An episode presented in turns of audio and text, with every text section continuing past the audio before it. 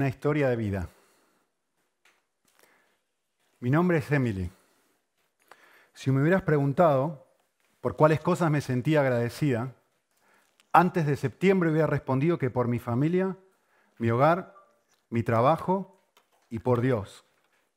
Un esposo que me, que me ama y que me cuida, y por cuatro hijos que gozan de salud, felicidad. Por una casa que jamás soñé tener, por una carrera que me permite trabajar desde casa, usar mi cerebro, aportar a mi compañía y a mis clientes, y por el Dios que me ha dado todas estas cosas, a pesar de que no las merezco. En septiembre, de forma totalmente inesperada, mi esposo me abandonó por otra mujer, que a su vez abandonó a su esposo y a sus dos hijos. Esta otra familia era amiga de la nuestra Salimos juntos de vacaciones en ocasiones diferentes. Yo pensaba que eran nuestros amigos. Mi corazón murió dentro de mí. Esto no podía estar sucediéndome.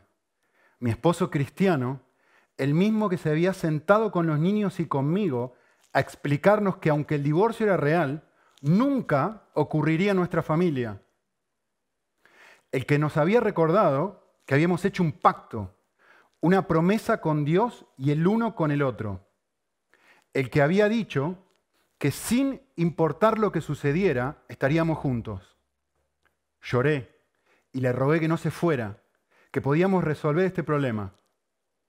Pero no, él había decidido irse. Le pregunté qué le iba a decir a los niños. Me respondió que no sabía. Le dije, no puedes irte sin decirle algo a los niños. Pensé, sin duda esto lo detendrá. No será capaz de ver a, nuestros preciosos hijos y abandonarnos. Pero no fue así. Nos abandonó. Después de ocho semanas mi corazón seguía destrozado. Dios, ¿realmente este es tu plan?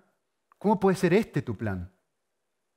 Sé que sanarás mi corazón, sé que algo bueno saldrá de todo esto, pero, pero ¿cómo sucedió esto? ¿Por qué? Te siento, siento que hay personas que están orando, pero ¿por qué sucede esto con nosotros? Nunca había estado tan enojado. Nuestros pobres hijos están sufriendo terriblemente los deseos de su padre que se antepusieron ante sus necesidades. Sigo amando a mis hijos, dice él. ¿En serio? ¿Cómo puedes amarlos y hacerles pasar tanto dolor? Ya han transcurrido seis meses. Mi situación ha empeorado, pero aún así me siento realmente bendecida. Mi esposo aún no regresa, continúa con su novia.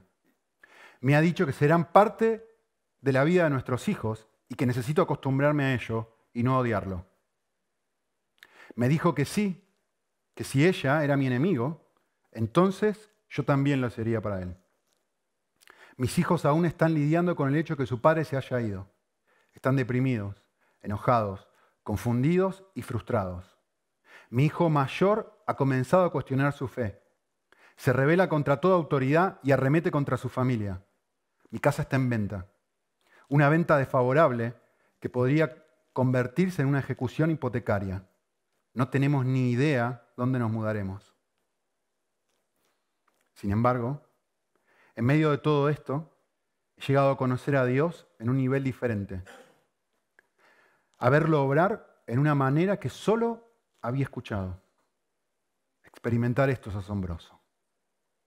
Nunca había sufrido una gran tragedia en mi vida. Nunca había tenido que depender realmente de Dios. Por supuesto, oraba y veía cómo Dios oraba, pero no de esta manera. Nunca tuve la necesidad de descansar en Dios, de verdaderamente dejarme caer y descansar en Dios. Cuando necesitaba el consuelo de Dios, la imagen que venía a mi mente era yo acercándome a Jesús y Él simplemente abrazándome. Ahora me veo completamente colapsada, pero también me veo que Él me lleva a sus brazos. Y esto es maravilloso. En medio de esta horrible situación, en donde toda mi identidad y mi familia han sido atacadas, veo destellos de lo que Dios está haciendo y de cómo serán transformadas nuestra vida, nuestras vidas. Y me emociona ver la persona que seré al final de todo esto.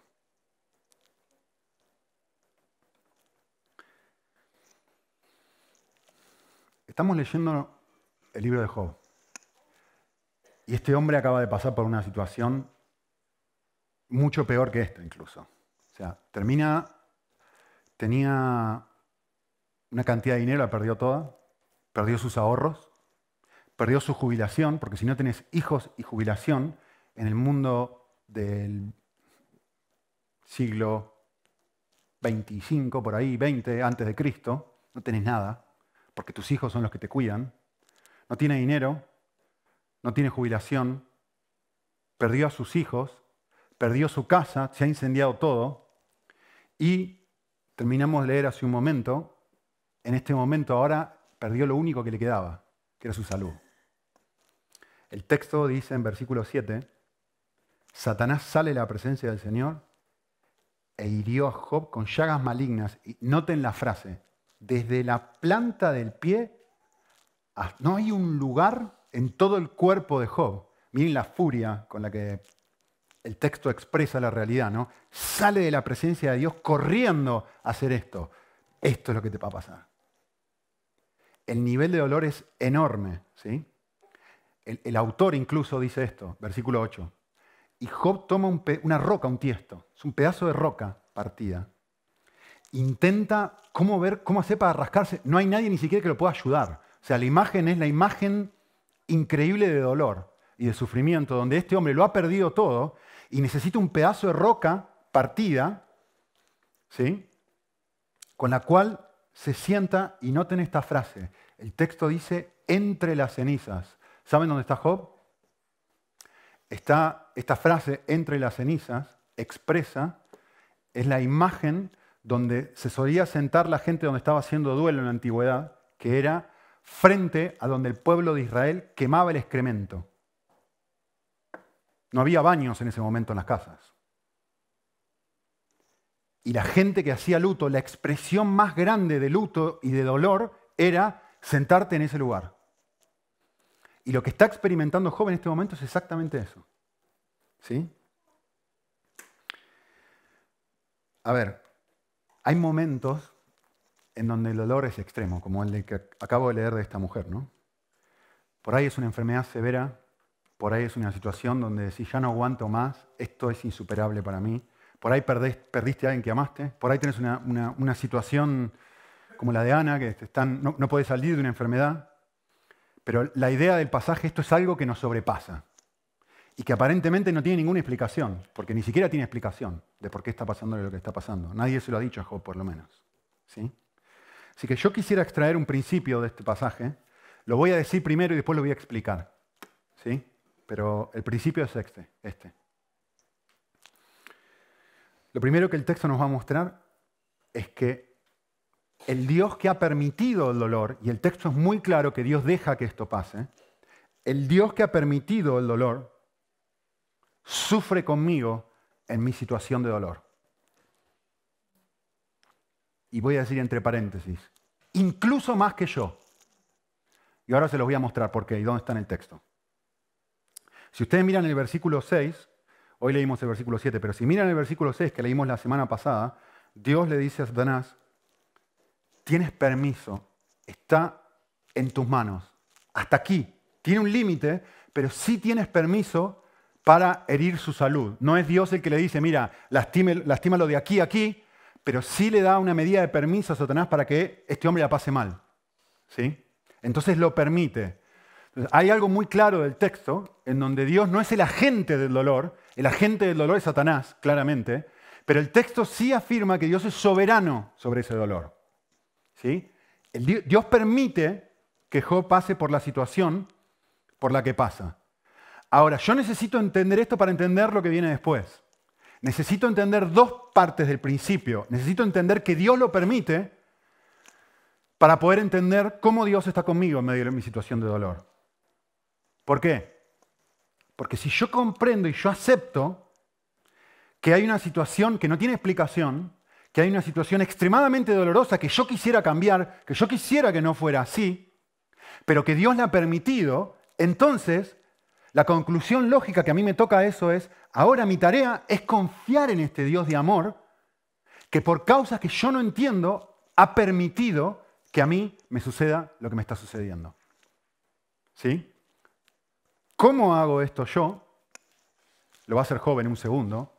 Es enfocándome en meditar en su carácter, enfocándome en pensar y centrar mi atención, no tanto en darle una explicación a mi experiencia, sino tratar de conocer el corazón de la persona que lo permite. ¿Sí? Vale. Habiendo dicho esto, me voy a enfocar en la segunda parte del principio. Eh, hay algo que, estudiando el libro de Job, me di cuenta, que para mí fue tan lindo, tan lindo darme cuenta, que fue esto. Hay algo que el texto enseña respecto al carácter de Dios en este momento. Y el texto, eh, por lo menos tres veces, enseña esto. Dios está mirando la situación. Si ustedes se acuerdan en el versículo 1.8, el texto dice, y el Señor dijo a Satanás, ¿te has fijado en mi siervo Dios? No hay ninguno como él, a pesar de lo que le ha pasado. No hay nadie, que no hay nadie como él. ¿sí? Dice el 1.8. Mira la clase de vida que tiene. Mira, tiene sus hijos, tiene su familia, tiene su, su, trabajo, le va bien, todos sus hijos están sanos. Mira, mira, mira. No hay nadie como él. Dios está mirando. ¿Te has fijado? La imagen es de alguien que mira. ¿eh? ¿Sí? No lo estoy diciendo yo, está en el texto. Dios diciendo a Satanás, ¿has visto lo que yo he visto? ¿Y cuál es la respuesta de Satanás? Por supuesto que lo he visto, porque le va bien. Por supuesto que tú estás mirando esto porque este hombre le está yendo bien. Pero miren lo que dice el capítulo 2, versículo 3. Y el Señor dijo, Dios, dijo a Satanás, otra vez la misma, ¿estás viendo lo que yo estoy viendo? ¿Estás mirando? No hay otro como Él aunque lo arruinamos sin causa. En otras palabras, Dios observa cuando las cosas van bien, pero Dios también observa cuando las cosas van mal. En otras palabras, Dios es un testigo ocular de todo lo que está pasando en este momento. No es que solamente mira a Job, vale, cuando vas bien y te estás portando súper bien, ahora, ahora sí estoy mirando. No, en el momento donde pierde sus hijos, en el momento donde pierde su casa, en el momento donde todo dice, lo, es más, se lo apropia el pasaje. Dice, me incitaste para que lo arruinara sin causa.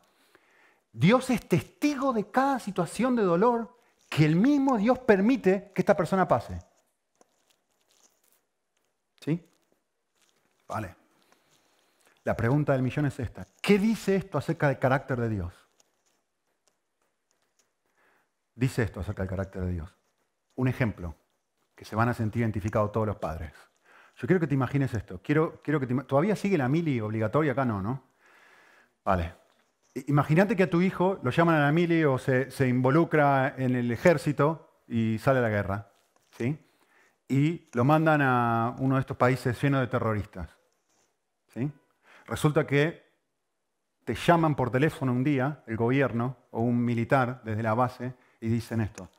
Eh, tengo una muy mala noticia para usted. Eh, han atrapado y tienen prisionero. Eh, su, hombre, su hijo, no, no, lo han matado todavía, pero es un desaparecido en acción. Es uno de los que, los que han atrapado y probablemente no sabemos si lo vamos a poder recuperar. Tú eres padre y estás, te, te, enterás de eso. ¿Cuál es tu reacción? Ahora, quiero que se imaginen esto. Tú eres padre, te enterás de esa situación, pero ahora no solamente te enterás, un vecino te llama por teléfono y te dice, ¿has prendido la televisión?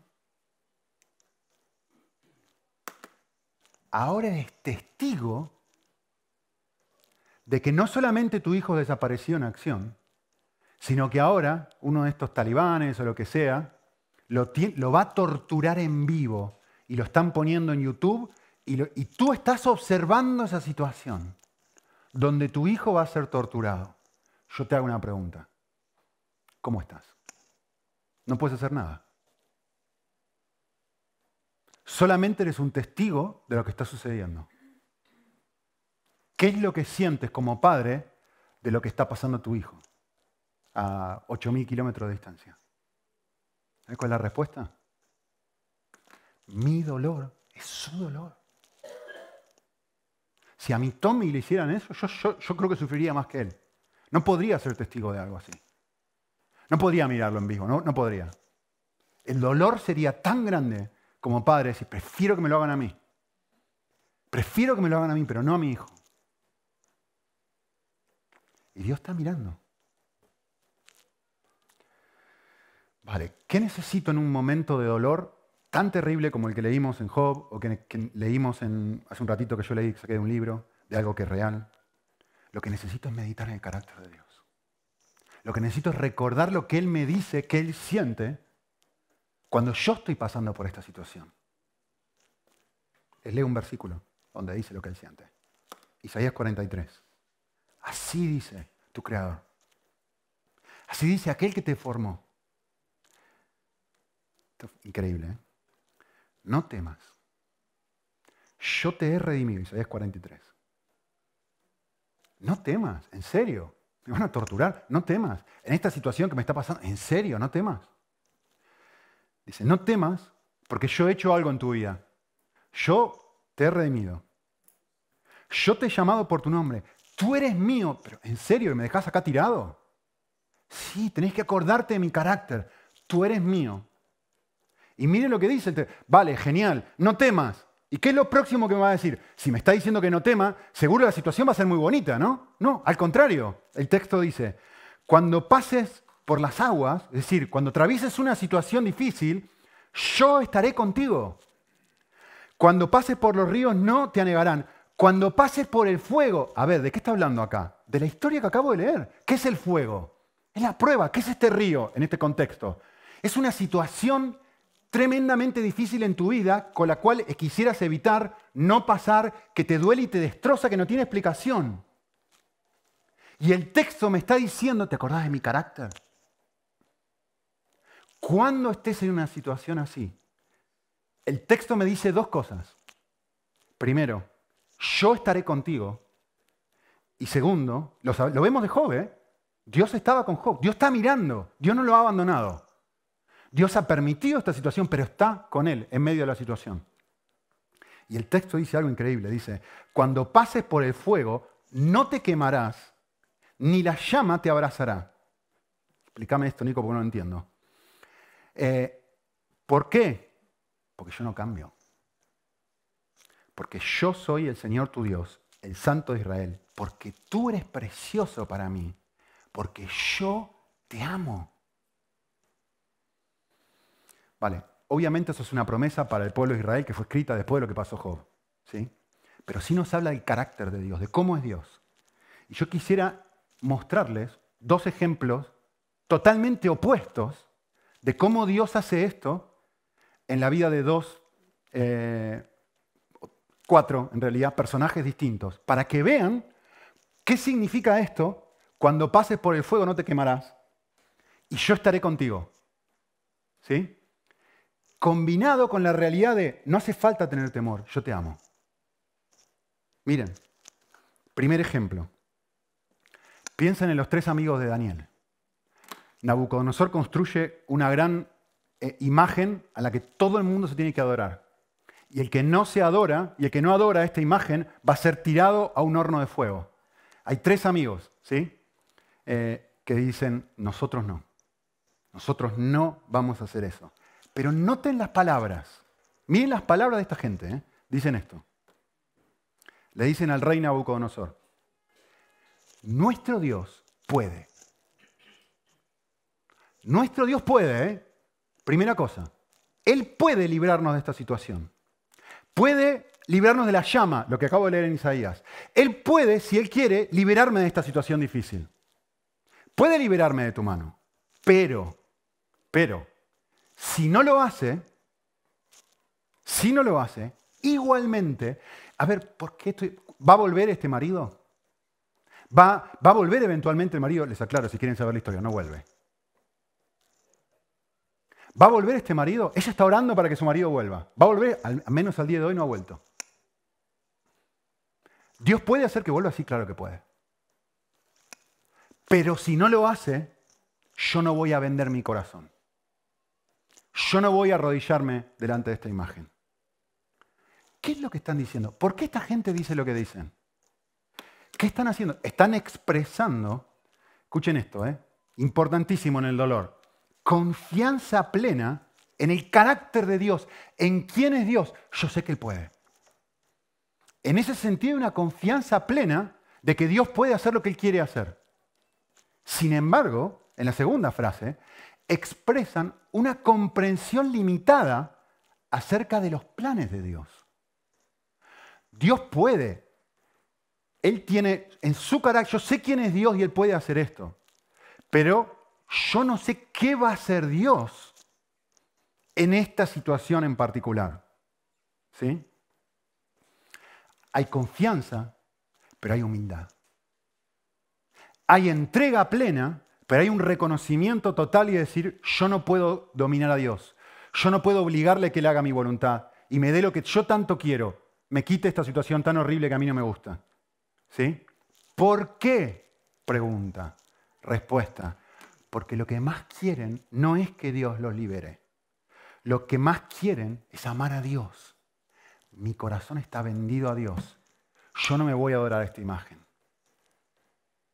Y si eso significa que me prenda fuego, es lo que a mí me toca vivir.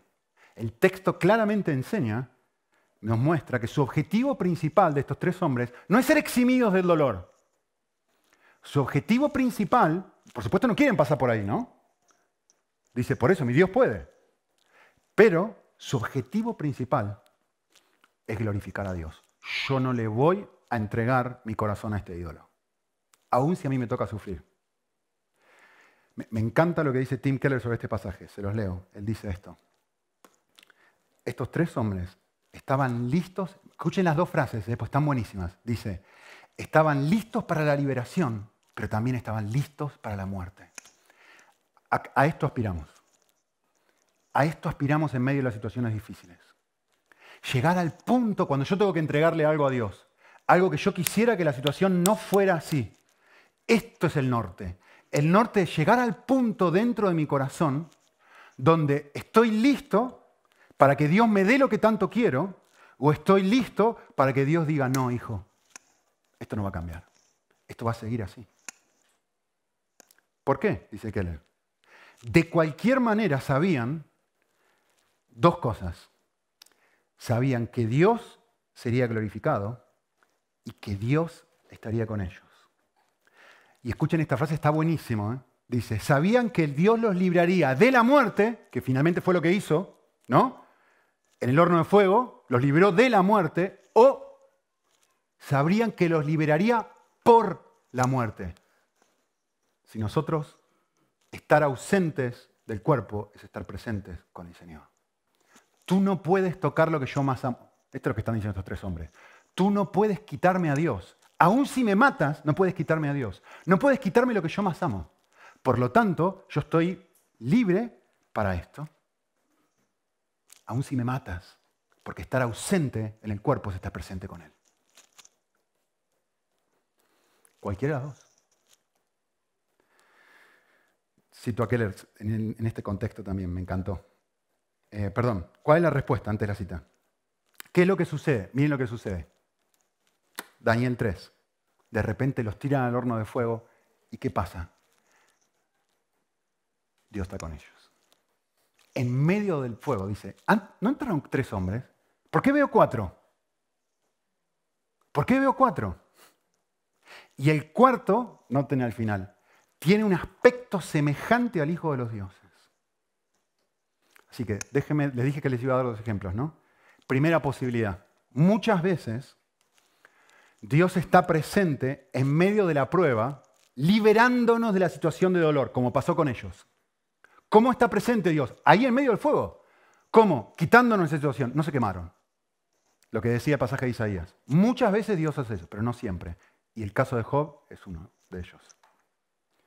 Muchas veces Dios está presente liberándonos del dolor, pero otras veces está presente observando el dolor.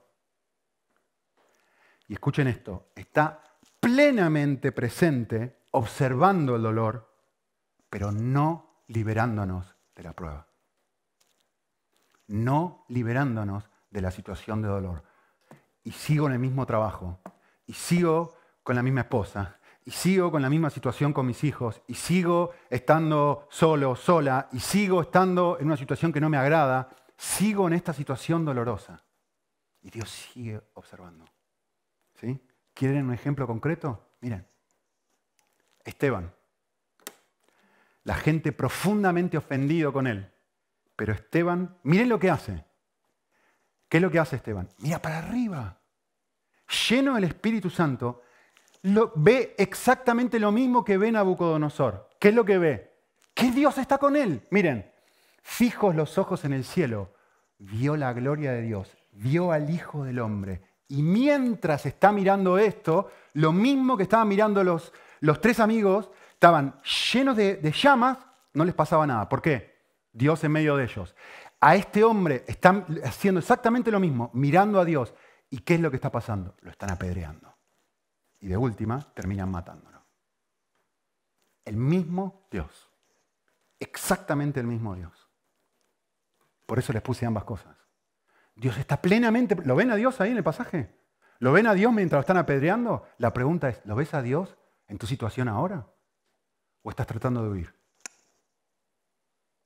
¿O querés desesperadamente salir y decir, no, no, no, no, tengo que salir de acá? Esto no puede ser de Dios, no puede ser de Dios. Dios no puede, si Dios me ama realmente no puede dejarme pasar por esta situación.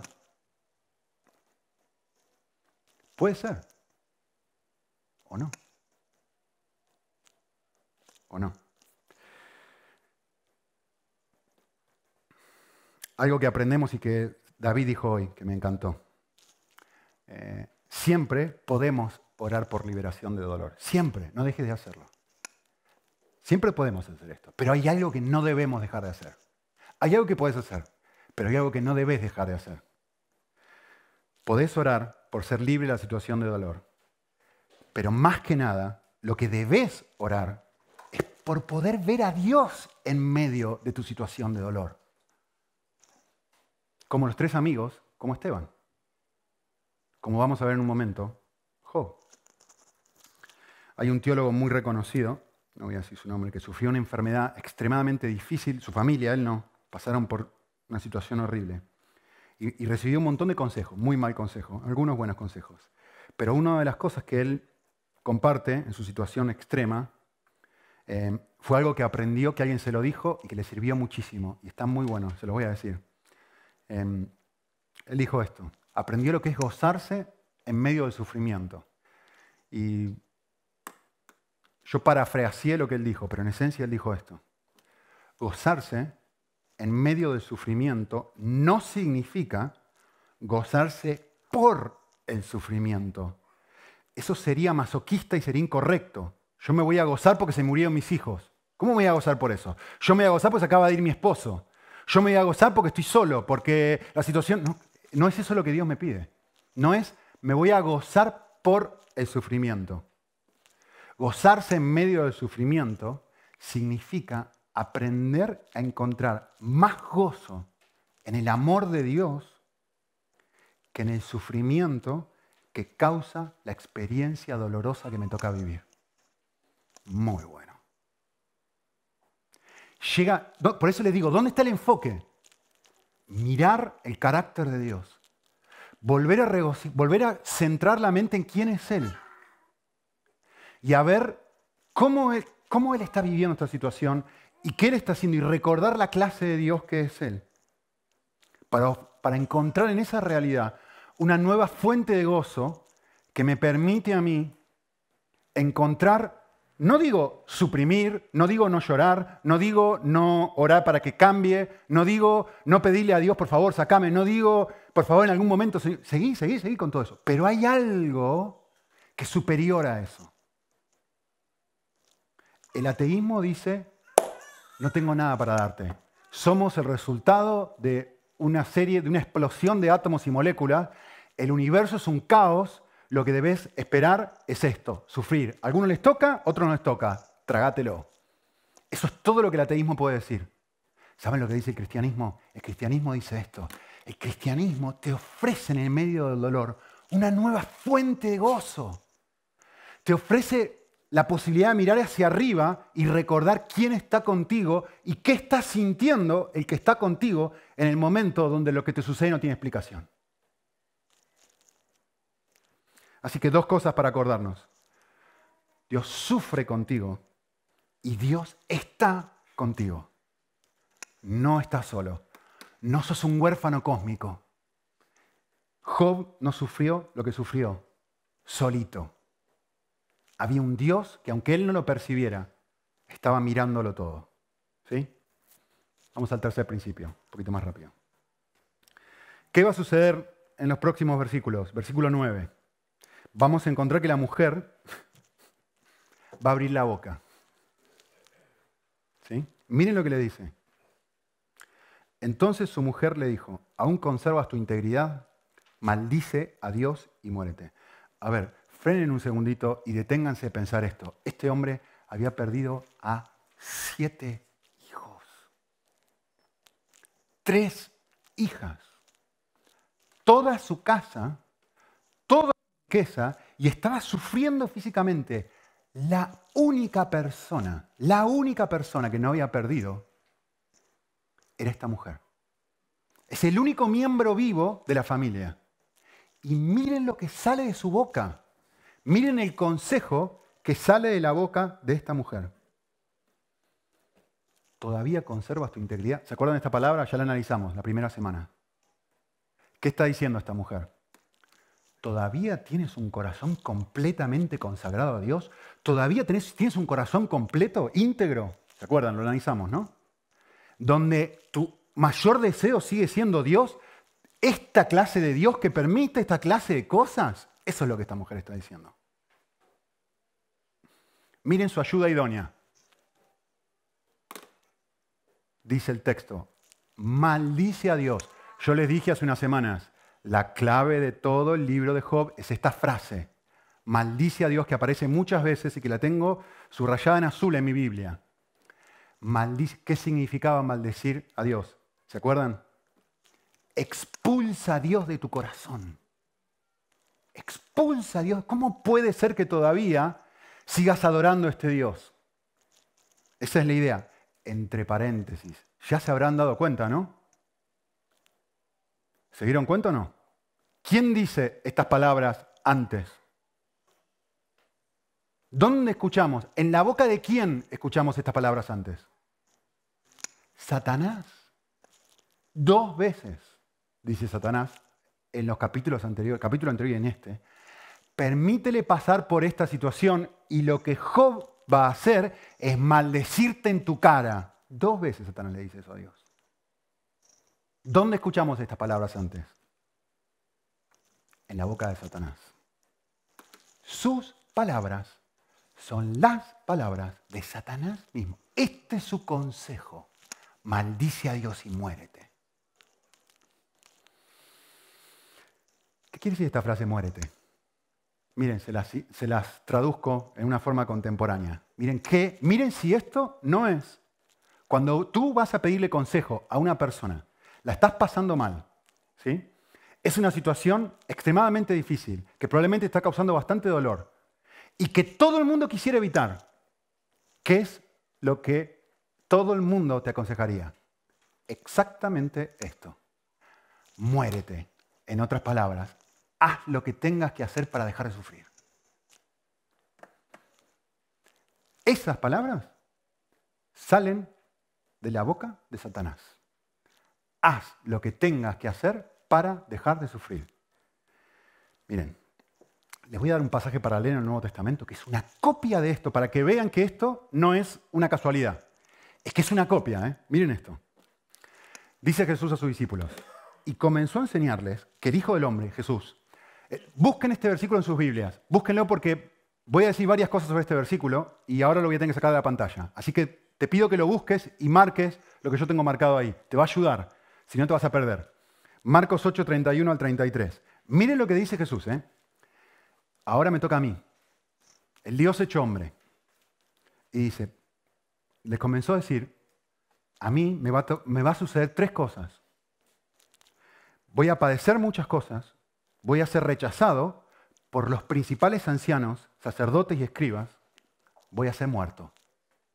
Y después de tres días, una cuarta cosa, voy a resucitar.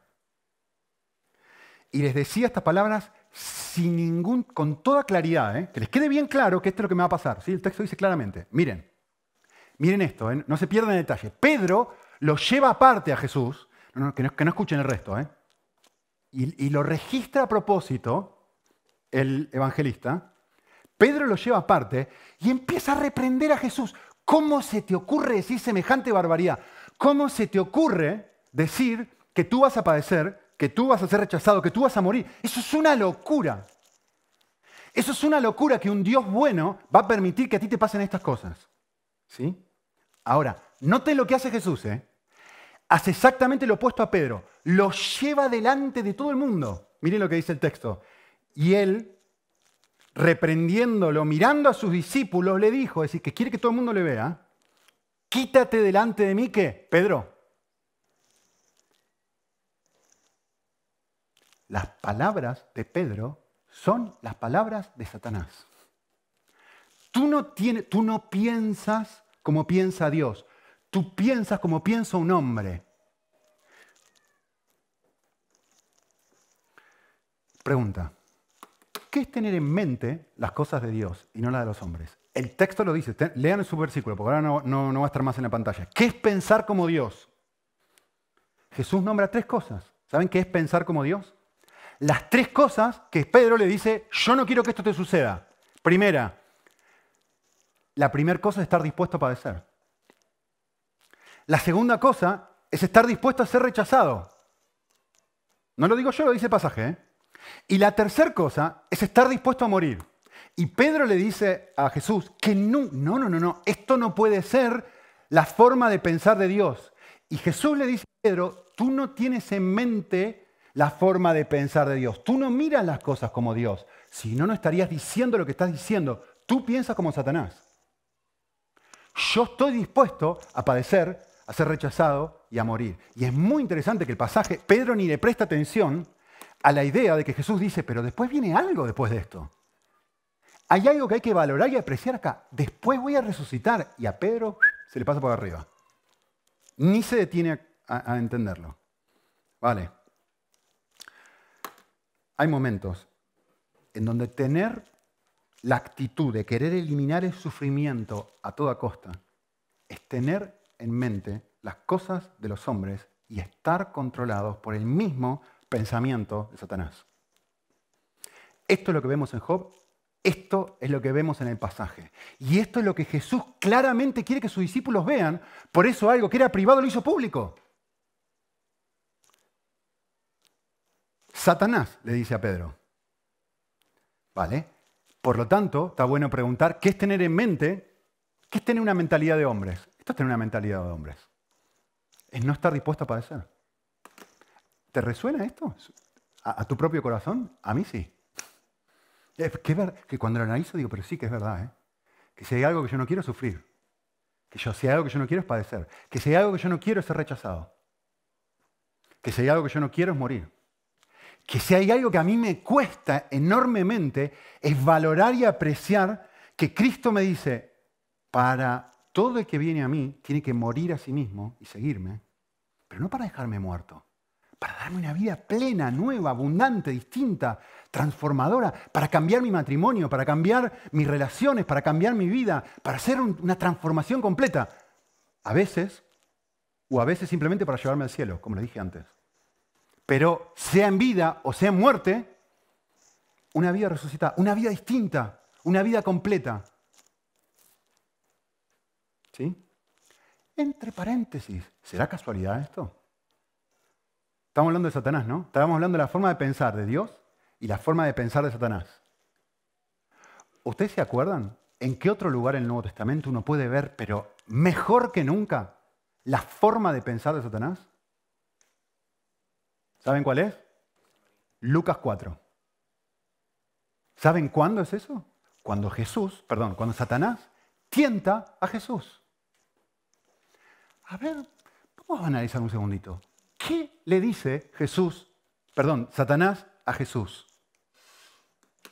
No padezcas. Tenés hambre, ¿no? Es horrible tener hambre, ¿no? Hace 40 días que no comes. Exactamente lo mismo.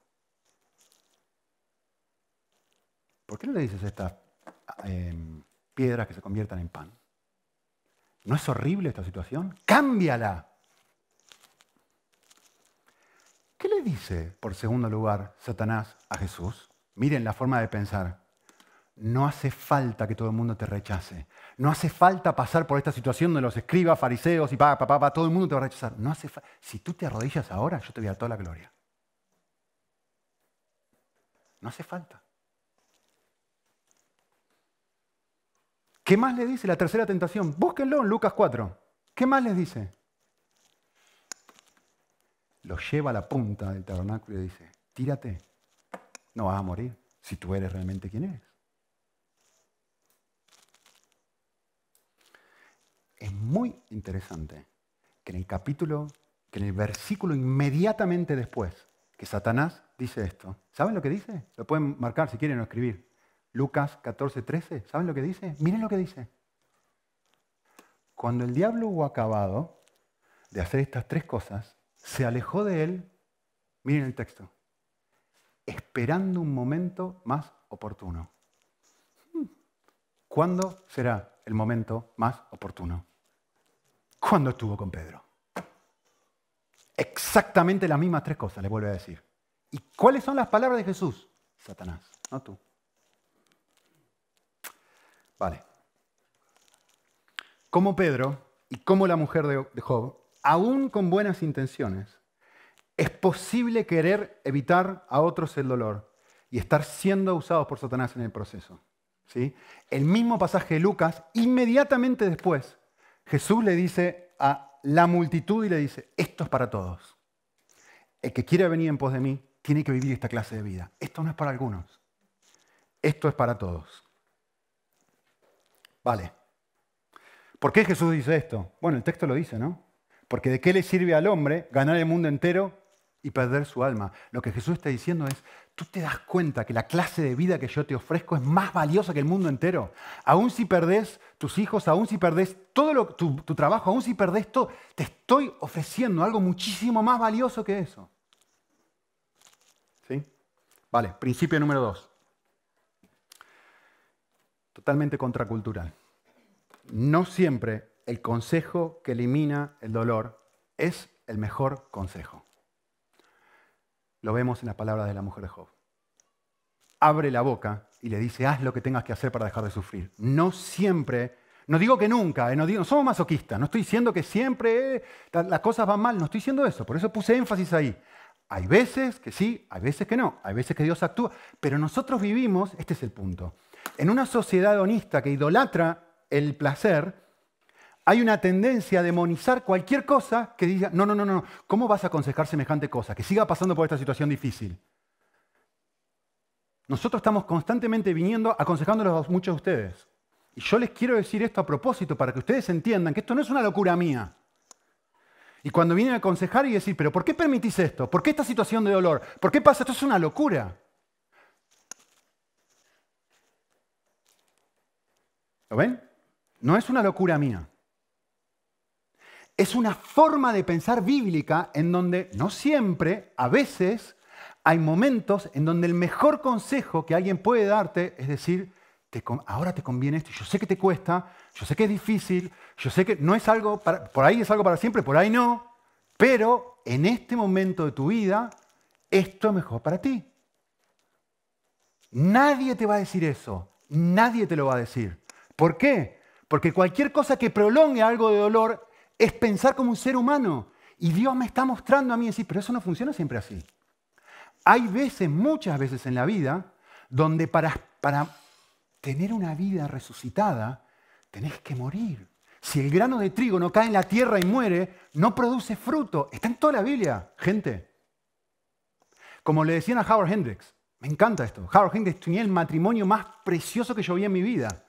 Y la gente venía y le decía, yo quiero tener el matrimonio que tú tienes. Y él respondía, no, tú no quieres tener el matrimonio que yo tengo. Que sí, que sí quiero, que no quieres. Porque tú no quieres pasar por lo que yo pasé para tener la clase de matrimonio que yo tengo. Tú no quieres perder un hijo como yo perdí. Tú no quieres eso. Tú quieres, tú quieres la corona, pero no quieres la cruz. Y la vida no funciona así. Pero claro, hoy todo el mundo es siempre lo que tú quieras. Cuando tú quieras, donde tú quieras, como tú quieras.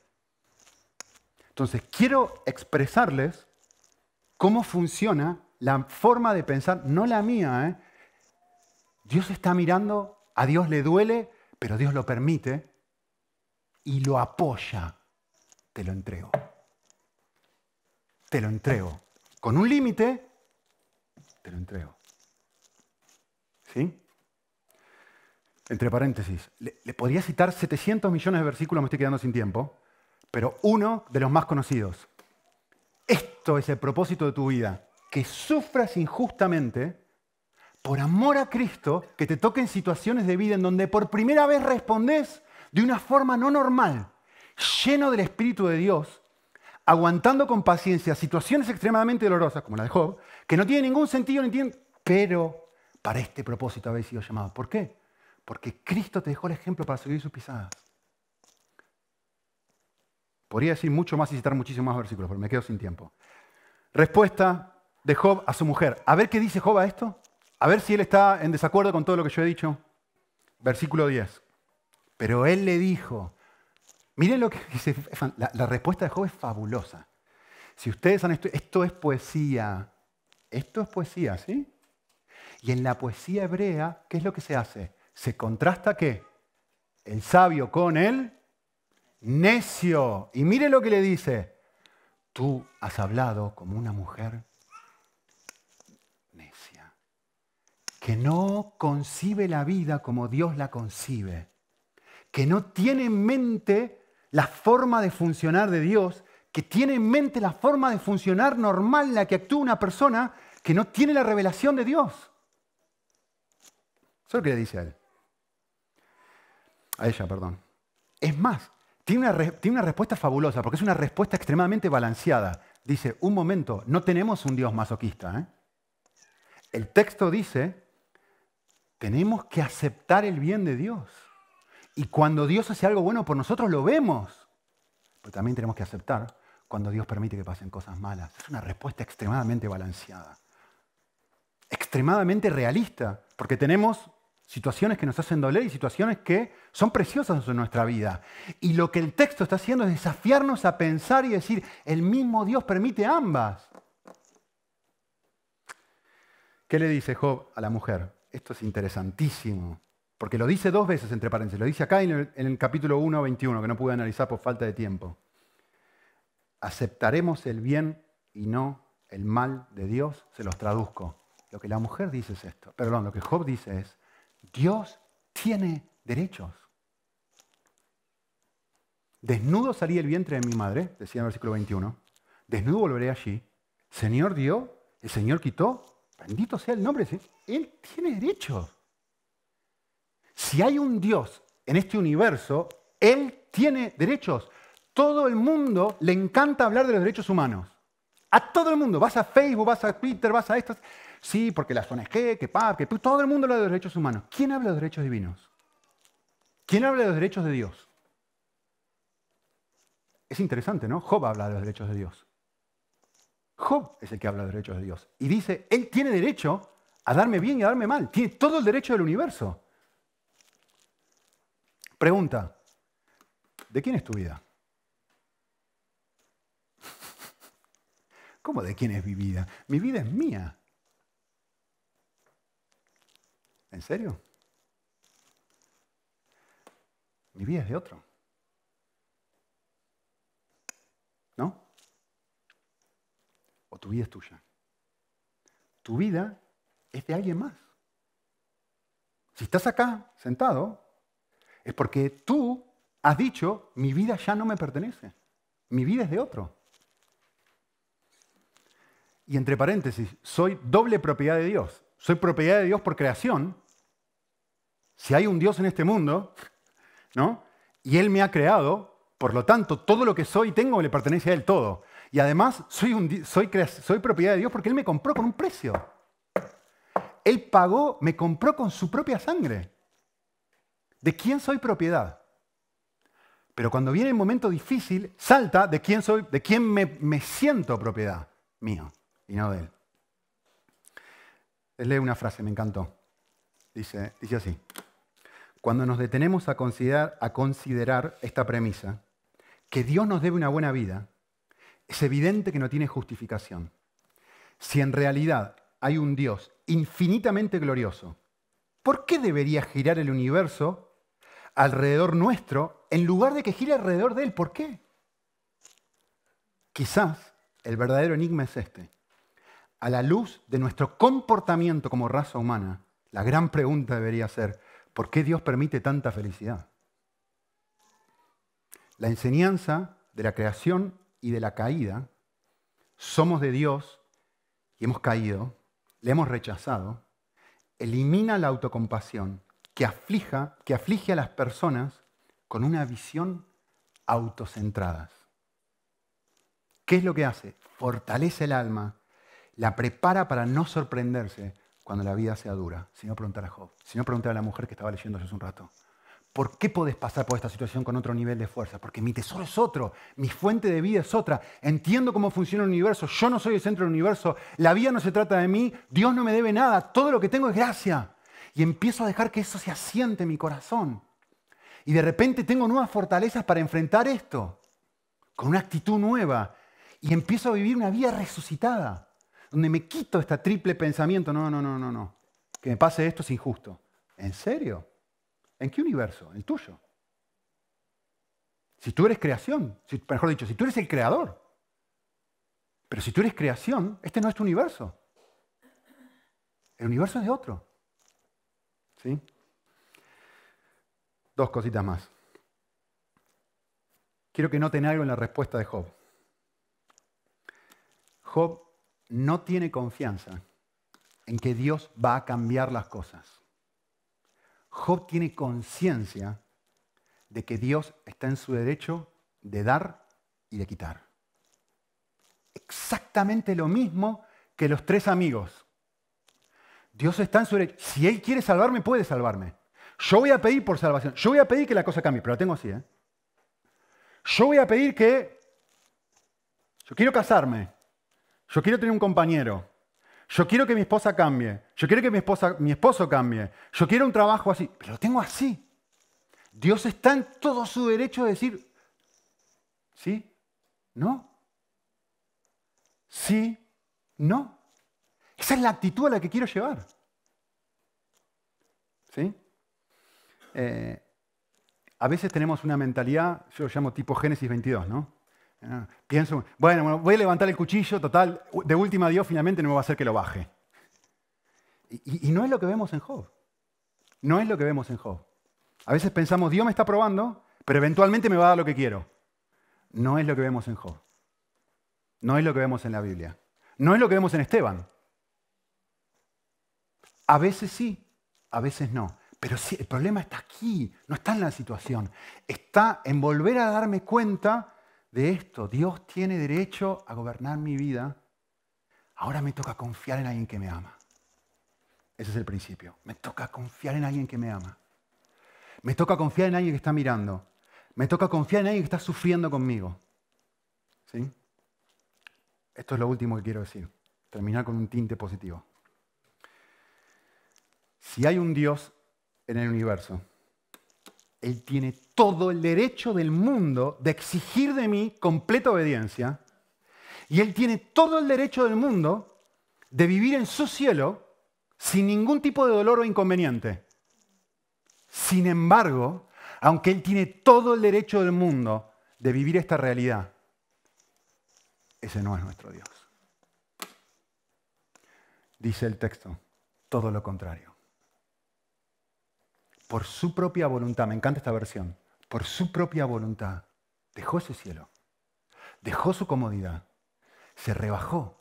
¿Qué clase de vida vivió? La peor que podría vivir un ser humano. Se transformó en un esclavo. ¿Qué quiere decir esto? Que no hubo una sola vez durante toda su vida, toda, toda, miren esto, desde que se levantó el primer día y salió del vientre de su madre hasta que se murió, que una sola vez que hiciera su propia voluntad, ni un solo día. Fue un esclavo, fue uno que dijo, si el padre dice sí, yo digo sí, si el padre dice no, yo digo no. No hubo un solo momento, miren la clase de Dios, mirá si hay alguien que te entiende en donde Él te está diciendo, soltalo ahora. No te pido que sueltes todo, todo, todo, todo el tiempo. Por supuesto, tienes que entregarme tu corazón. Pero hay veces en donde te pido que sueltes algunas cositas. Mirá el Dios que tenés. No es un Dios que se queda cómodamente sentado en el cielo y te dice, hazlo tú. Es un Dios que te dice, no, no, no. Yo desde el día que salí del vientre de mi madre hasta el día que morí, siempre dije sí a la voluntad de otro. Si hizo semejante a los seres humanos, se humilló a sí mismo y fue obediente hasta la muerte, y no cualquier tipo de muerte, y muerte de cruz. Conclusión. No hay ningún tipo de sufrimiento que el ser humano pueda padecer que no quede abismalmente empequeñecido con el sufrimiento que tuvo que pasar Dios mismo. Tomando, perdón, ¿cuál es el castigo por el pecado? Mm, está mal dicho. El castigo por el pecado es el infierno eterno. La muerte, en ese contexto, significa sufrir una eternidad en el infierno. Y Cristo tomó tu infierno, tu infierno, tu infierno, mi infierno, todos los infiernos de todos los seres humanos juntos en un momento y los absorbió en una cruz. Dicen, yo quiero hacer esto. Ahora, capten esto, porque es lo último que voy a decir y quizá lo más precioso. Capten algo. Dios no es solamente alguien que te mira sufrir y se duele. Dios no es solamente alguien que está contigo en el medio del dolor. Dios no solamente sufre con nosotros, Dios sufre por nosotros. Dios sufrió el peor de todos los dolores por ti y por mí. Si tú puedes captar esto, si tú captas el poder del Evangelio, te transforma. Y te permite las situaciones que no tienen explicación y que no pueden decir, yo no entiendo lo que está pasando aquí, yo voy a orar porque esta situación cambie, pero yo voy a encontrar una nueva fuente de gozo que está disponible para mí. Volviendo a recordar todo lo que Dios hizo por mí. Volviendo a recordar que me llama a una vida que cerca de Él es la mejor vida. Si me toca morir, es la mejor de las mejores. Y si me toca seguir viviendo esta vida, solito, solita, sin un hijo, sin una hija, sin lo que sea, todavía, todavía lo tengo a Él. Y esa experiencia ¿sí? puede sobrepasar la experiencia de dolor. No digo que la anule, no digo que no llores, no digo que no te duela. Yo perdí a mi hermano y lloré y lloré muchísimo, y muchísimo, pero puedo recordar momentos en mi vida donde estaba tirado llorando delante, solo en mi oficina, diciendo, mi hermano te está alabando en este mismo momento donde yo estoy llorando. Mi hermano te está alabando. Hay una fuente de gozo que uno puede obtener, aún en la muerte, que te puede llenar y puede sobrepasar la experiencia de dolor, sea cual sea esa experiencia de dolor, porque finalmente Dios sufrió por ti. ¿Vale? Oramos. Señor, quisiéramos eh, hacer lo que dice la canción que cantamos hace un rato, mirar por encima del sol. Mirar en las situaciones donde no podemos entender y no tienen explicación. Puedes mirarte a ti. Puedes recordar quién eres, puedes recordar tu carácter. Poder encontrar en el Evangelio todo el consuelo que necesitamos para tener la libertad de poder pedir ayuda y auxilio, pero también tener encontrar un nivel de recursos especiales para la situación de dolor, de un gozo especial que proviene de saber, mi Dios me ha abandonado, mi Dios está mirando esta situación, lo ha permitido, me ama, sufre conmigo y ha muerto por mí y que esto me levante. Sí puedo, en Cristo. Sí se puede así. Que todas estas verdades, Señor, penetren en nuestro corazón, especialmente en los momentos donde la situación es extremadamente difícil. Te lo pedimos para tu gloria, Señor. Amén.